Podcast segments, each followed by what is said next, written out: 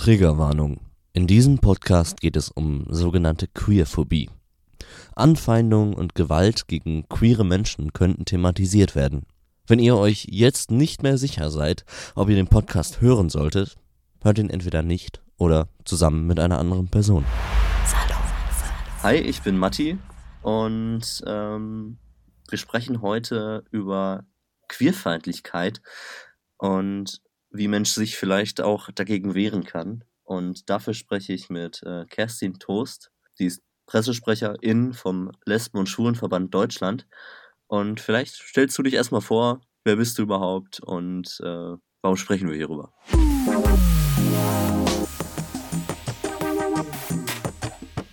Salon 5. Ja, Happy Pride, danke für die Einladung. Ich weiß nicht, ob das noch im Juni rauskommt, dieser Podcast. Wir sprechen heute darüber, dass vielleicht CSDs nicht nur bunte Partys sind, sondern immer noch politische Forderungen aktueller denn je sind.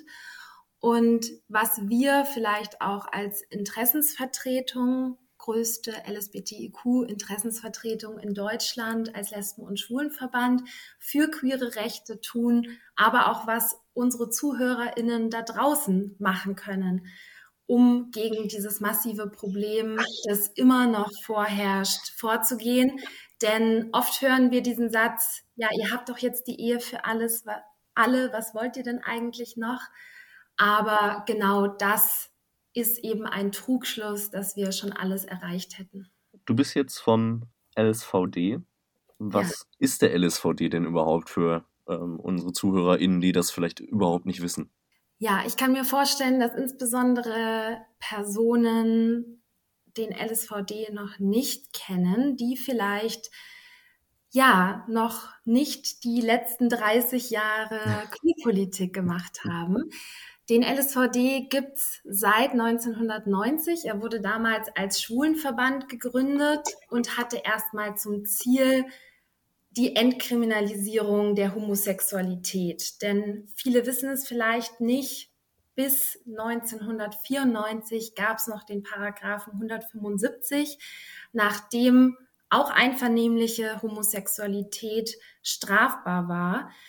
Und dann später hat sich der Verband als Interessensvertretung auch äh, Frauen geöffnet und wurde dann zum Lesben- und Schwulenverband. Und inzwischen und nicht erst seit gestern machen wir Politik für alle Personen, die in irgendeiner Weise geschlechtlich oder sexuell vielfältig sind. Wir haben da Landesverbände, die auf örtlicher Ebene ganz tolle Arbeit machen, aber auch sehr verschiedene Arbeit. Da gibt's einiges von Beratungsangeboten, gegen Gewaltprävention, über Rechte von Regenbogenfamilien und die Beratung von Regenbogenfamilien bis hin zu einfach Austauschgruppen, Communities. Und wir als übergeordnete Organisation, als bundesweite Interessensvertretung, wir haben das Ziel, auch aktiv Gesetze mitzugestalten oder zumindest so lange bei der Politik anzuklopfen, bis sich endlich was ändert. Und die Ehe für alle ist mit unser größter Erfolg, den es bis jetzt als LSVD gibt. Du hast jetzt gerade schon Beratungsangebote angesprochen.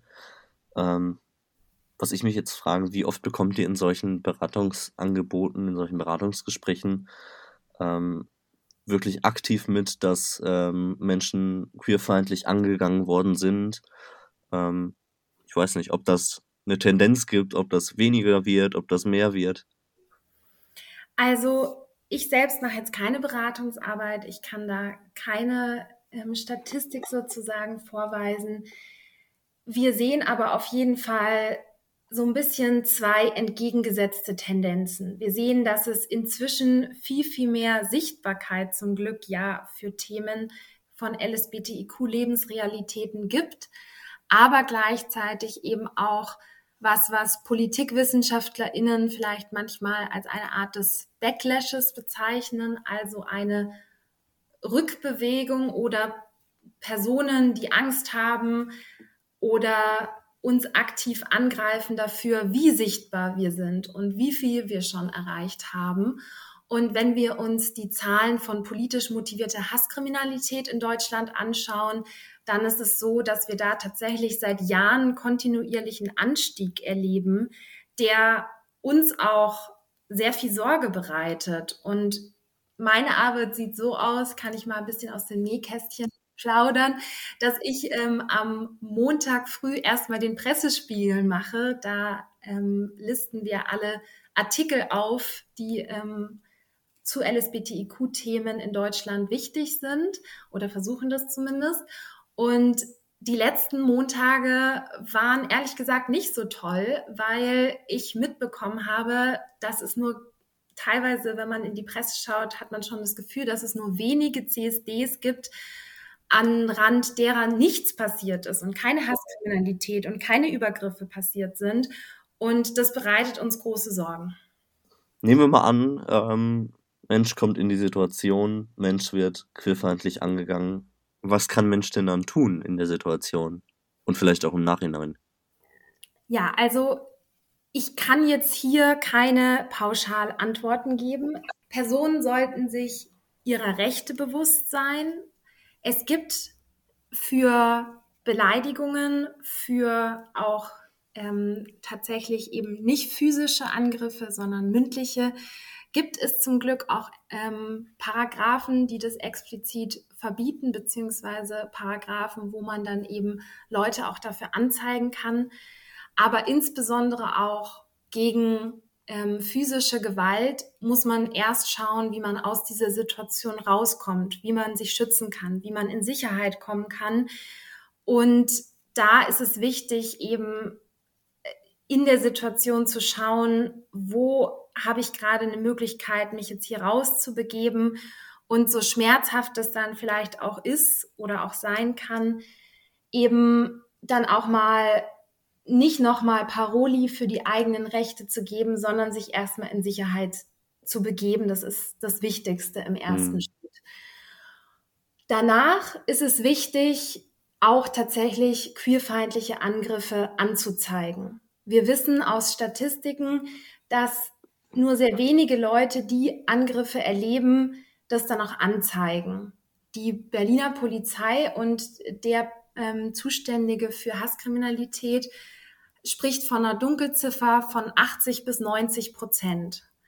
Und deshalb selbst die Zahlen, die steigen, sind also nur ein kleiner Bruchteil von allem dem, was da wahrscheinlich passiert. Melden ist wichtig, anzeigen ist wichtig, nicht nur damit die Personen auch wirklich wissen und nochmal erfahren, dass es nicht okay war, Menschenrechte so massiv anzugehen, sondern es ist auch wichtig, dass die Fälle in die Statistik aufgenommen werden, um der Politik dann auch eben sozusagen dieses Problem nochmal ganz deutlich vor Augen zu führen, was dann ja auch hoffentlich dazu führt, dass endlich politisch was getan wird. Und in München gibt es da zum Beispiel gerade eine Kampagne tatsächlich von der Polizei zum Thema Anzeigen und ganz viele Personen wissen eben einfach gar nicht, dass ich überhaupt anzeigen kann. Aber auch natürlich, ich möchte das Problem auch nicht runterspielen, dass auch in der Polizei Queerfeindlichkeit sein kann und dass auch eben viele Personen uns berichten, dass sie genau aus diesem Grund nicht anzeigen. Und das ist immer ein Abwägen von persönlichen Erfahrungen, auch persönlichen Kapazitäten und der Schutz und der Heilprozess, der auch da dahinter steht, wenn man sowas erlebt, ähm, muss da erstmal im Vordergrund stehen. Aber wenn man sich stabil genug fühlt, dann sagen wir auf jeden Fall, bitte zeigt es an und sorgt dafür, dass wir auch mehr wirkliche Zahlen bekommen. Hm. Und ihr ähm, helft dann auch in den Momenten oder wie sieht dann eure Beratungsarbeit aus? Du hast ja gerade gesagt, du berätst nicht selber, aber vielleicht kannst du darüber was erzählen. Ich kann tatsächlich über die Beratungsarbeit nicht erzählen. Es mhm. gibt Landesverbände, die Beratungsarbeit durchführen. Bei Beratungsarbeit ist es generell eben wichtig, dass die auch mit einem Peer-to-Peer-Ansatz passiert, also dass auch Personen Personen unterstützen, die ähnliche Erfahrungen machen, um das eben auch nachvollziehen zu können und da auch besonders sensibel handeln zu können. Wir hoffen aber, dass es nicht nur mehr auch im ländlichen Raum endlich die Dichte sozusagen an Beratungsangeboten steigt, mhm. sondern wir hoffen auch, dass generell alle AnbieterInnen von sozialer Arbeit, unter anderem zum Beispiel von Kinder- und Jugendarbeit, endlich sensibler für Regenbogenthemen werden und da auch in die Regelstrukturen und in die Strukturen, die es da schon gibt. Das beginnt bei VertrauenslehrerInnen an der Schule und endet bei Gleichstellungsbeauftragten von der Stadt, dass da generell das Thema nicht nur als Nebenthema abgetan wird, sondern dass dann eben auch Personen, die sich aktiv gegen Diskriminierungsformen einsetzen, auch LSBTQ-Feindlichkeit auf dem Schirm haben. Wie seht ihr das? Gibt es da eine realistische Chance, dass das in nächster Zeit klappt, dass in nächster Zeit ähm, die Awareness geschaffen wird, noch größer? Auch da kann ich keine pauschale okay, Antwort ja.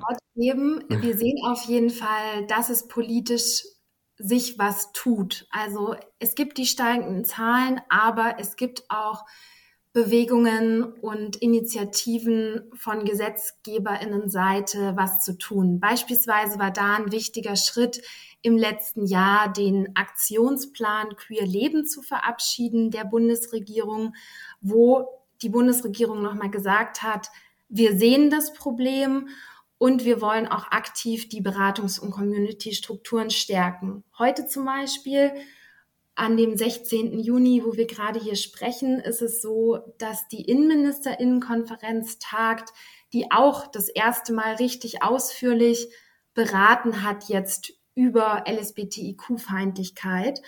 Und das sind kleine Schritte, die uns freuen und für die wir auch lange gekämpft haben. Aber gleichzeitig ist es eben auch ganz wichtig, dass es nicht nur immer auf dieser Ebene bleibt, viel zu sagen und viel zu versprechen, sondern dass dann auch konkretes Geld einfach auch auf politischer Ebene in die Hand genommen wird, sei es von der Bundesregierung oder von den Innenministerinnen der Länder, dass die zum Beispiel ihre PolizistInnen anders und besser ausbilden, damit eben keine Queerfeindlichkeit in der Polizei möglich ist. Und genau bei dieser Motivation dann auch Geld in die Hand zu nehmen, da sehen wir noch Ausbaubedarf.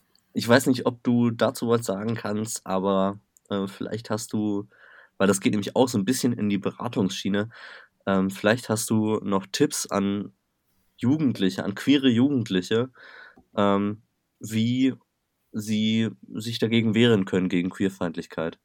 Also gegen Queerfeindlichkeit würde ich Jugendlichen empfehlen, sich eine vertraute Person zu suchen, wo sie sich auch sicher sein können, dass sie in ihrer Identität unterstützt werden und dann auch als erwachsene Person sozusagen jemanden an der Hand zu haben, die oder der einen aktiv unterstützt und dann eben auch in dem Prozess begleitet, zum Beispiel zur Schulleitung zu gehen oder online auch Hass zu melden, der vielleicht gegen die eigene Person vorliegt.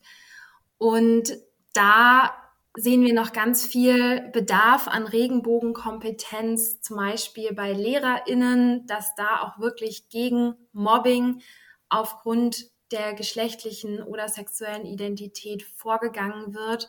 Aber sucht euch Erwachsene, die auf eurer Seite sind, bei denen ihr euch sicher fühlt, die euch an die Hand nehmen. Denn diesen Prozess alleine durchzugehen, dann auch sozusagen aufzustehen und zu sagen, hey, das ist nicht akzeptabel, wie das hier gerade passiert. Das ähm, erfordert sehr viel Mut und da ist es eben gut, wenn man Personen aus der Beratungsarbeit, zum Beispiel auch aus den ähm, Jugendringen und den Jugendorganisationen an der Hand hat. Zum Beispiel, da gibt es als Jugendorganisation für queere Personen auch Lambda Deutschland oder auch von den Jugendämtern Personen, bei denen ihr euch wirklich sicher fühlt, die euch da unterstützen können.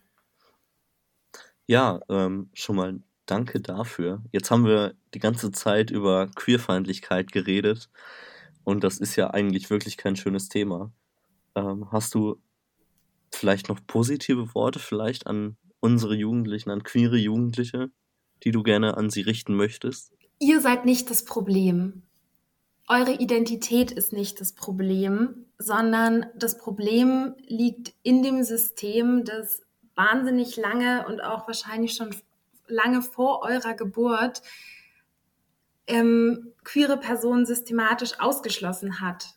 Und das erfordert sehr viel auch eine Form von Selbstliebe und Empowerment, eben zu sehen, dass man nicht selbst falsch ist, wie man ist, sondern dass wir auch uns gegenseitig unterstützen können als Community darin, solidarisch zu sein, uns zu vernetzen und alles ist einfacher, wenn man Personen an der Seite hat, denen es ähnlich oder genauso geht. Deshalb würde ich euch tatsächlich empfehlen, mit anderen gemeinsam euch zusammenzuschließen, ob das in der AG in der Schule ist, in der Jugendgruppe und ihr da eine queere Unter-AG aufmacht, wie auch immer, sucht euch die Community, denn nur so können wir auch gemeinsam dem, was uns da immer noch entgegensteht, leider begegnen.